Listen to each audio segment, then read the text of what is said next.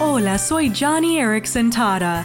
Cuando mi amiga Denise sirvió en nuestro retiro familiar como misionera a corto plazo, se sintió un poco decepcionada cuando la asignaron a Ariel, una campista con autismo de alto funcionamiento. A Denise le pareció que Ariel realmente no la necesitaba, prácticamente podía cuidarse de sí misma. Pero todo eso cambió cuando Ariel le pidió a Denise que la ayudara con el día del cabello loco. Mientras Denise la peinaba, Ariel le compartió que su padre había abandonado a la familia y ella luchaba contra la depresión. Los ojos de Denise se abrieron. Ariel sí la necesitaba y Denise podía servir con solo ser su amiga.